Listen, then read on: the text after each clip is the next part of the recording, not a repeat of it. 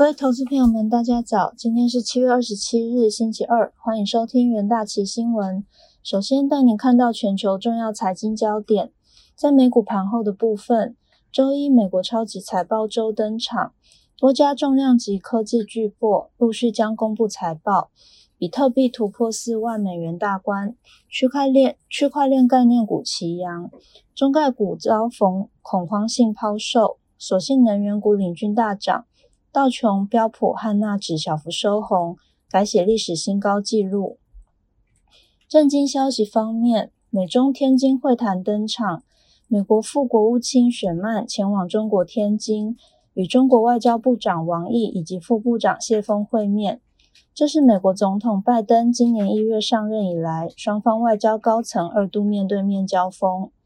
美中天津会谈中，双方坦率地提及许多敏感性的问题。包含香港、新疆以及新疆以及台湾议题，美方还呼吁中方配合 WHO 新冠病毒疫源的调查，并关切气候变迁、反毒反核等合作议题。中方则直批美方把中国当作假想敌，并提出两份清单：一是要求美方纠正错误，另一是提出中国关切要点。疫情方面，全球确诊数已飙破1.94亿例。死亡数突破四百一十六万例，美国累计确诊超过三千四百五十一万例，累计死亡数超过六十一点一万。印度累计确诊超过三千一百四十一万例，巴西累计确诊一千九百六十八万例。白宫周一证实，由于担心 Delta 变种病毒和美国单日确诊数增加，美国疫苗接种率呈积极态势。而且，美国政府目前不会取消任何现有的旅行限制。企业消息方面，台积电 ADR 下跌零点九八 percent，来到每股一百一十五点六五美元。台积电周一召开股东常会，董事长刘德英针对海外投资的计划及考量回应，台积电目标赴日本设厂，德国设厂还处于早期谈判阶段。亚马逊传出有意打造自家的加密货币，并可能会在二零二一年接受比特币支付。比特币近六周来首次突破四万美元，区块链概念股走高。MicroStrategy 暴涨二十六点四六 percent，Coinbase 上涨九点一三 percent，Realblockchain 暴涨二十一 percent，Norton Patent Group 暴涨了二十点零五 percent。迅雷网络科技涨五点零三 percent。上周传出中国当局拟禁止补教业上市融资，周一外卖配送和线上音乐等监管措施也跟着推出，中概股血染一片。其中，新东方暴跌了三十四点零一 percent，好未来暴跌二十六点五四 percent，高途教育暴跌二十八点九八 percent，腾讯音乐下跌二点八八 percent。特斯拉收红二点二一 percent，来到每股六百五十七点六二美元。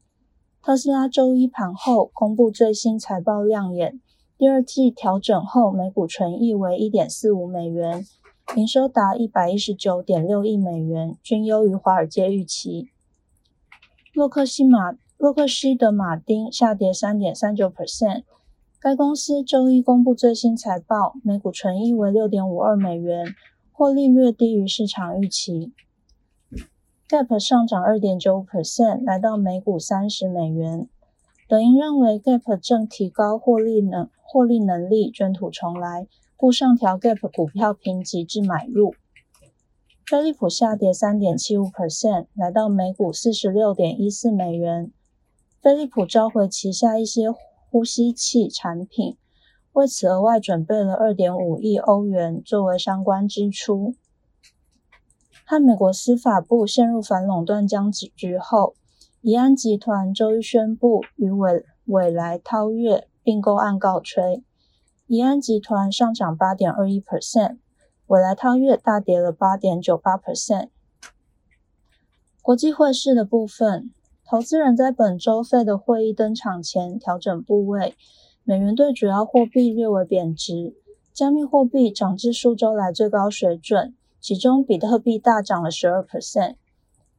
纽约尾盘时段，追踪美元对六种主要货币走势的 ICE 美元指数下跌零点二六 percent，来到九十二点六五四点。欧元、日元皆攀高，欧元对美元升值零点二七 percent，来到一点一八美元，并未受到疲软的数据打压。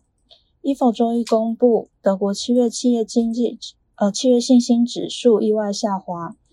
因供应链疑虑和确诊人数持续升高，日元对美元升值零点四 percent，来到一百一十点一日元。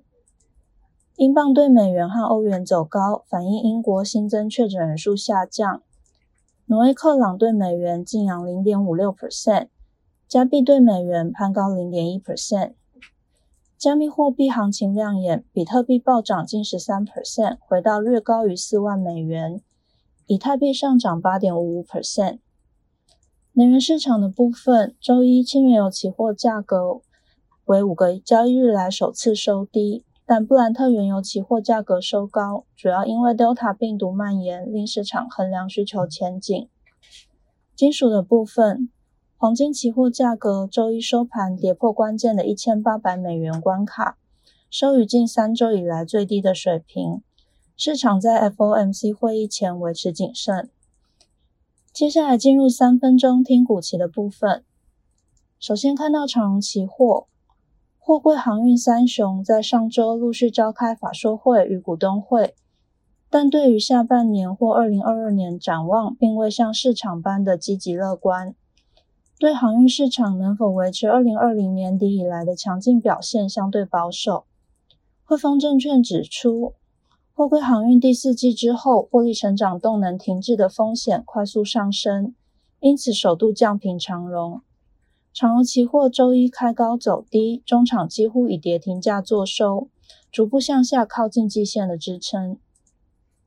再看到合金期货，摩根士丹利表示，合金聚焦于重掺细晶圆，在全球市占率高达三十到三十五 percent，主要客户为 IGBT。MOSFET 等功率半导体厂商受到功率分离元件需求的拉升。此外，合金有近五成营收来自车用领域，因此也受惠于车市复苏与产业升级题材。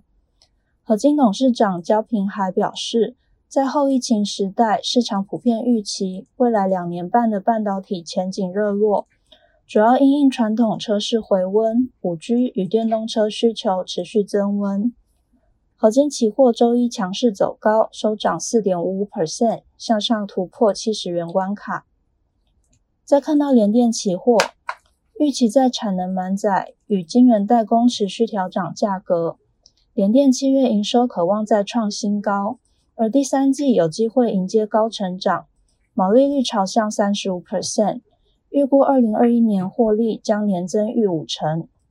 野村证券指出，目前晶圆代工成熟制程产能依旧供不应求，特别是明年十二寸紧绷程度将更甚于今年。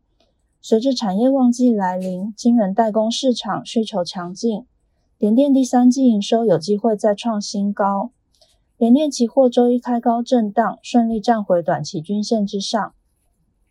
最后看到雅德克期货，由于中国疫情后复苏力道触顶。制造业新订单降温、获利成长趋缓等三大因素，使雅德克投资平等遭国内券商降至中立。同时，野村证券近期针对日本工具工具机工业会的六 六月订单数据分析，中国订单月衰退二十八 percent，使工具机产工具机产业后市埋下隐忧。中国工具机的需求出现杂音，若中国复苏力道趋缓，亚德克营运成长将受限。亚德克期货周一开低走低，重挫五点五六 percent，同时跌破千元关卡。投资人可以留意上述的股期标的哦。以上就是今天的元大旗新闻，谢谢各位收听，我们明天再见。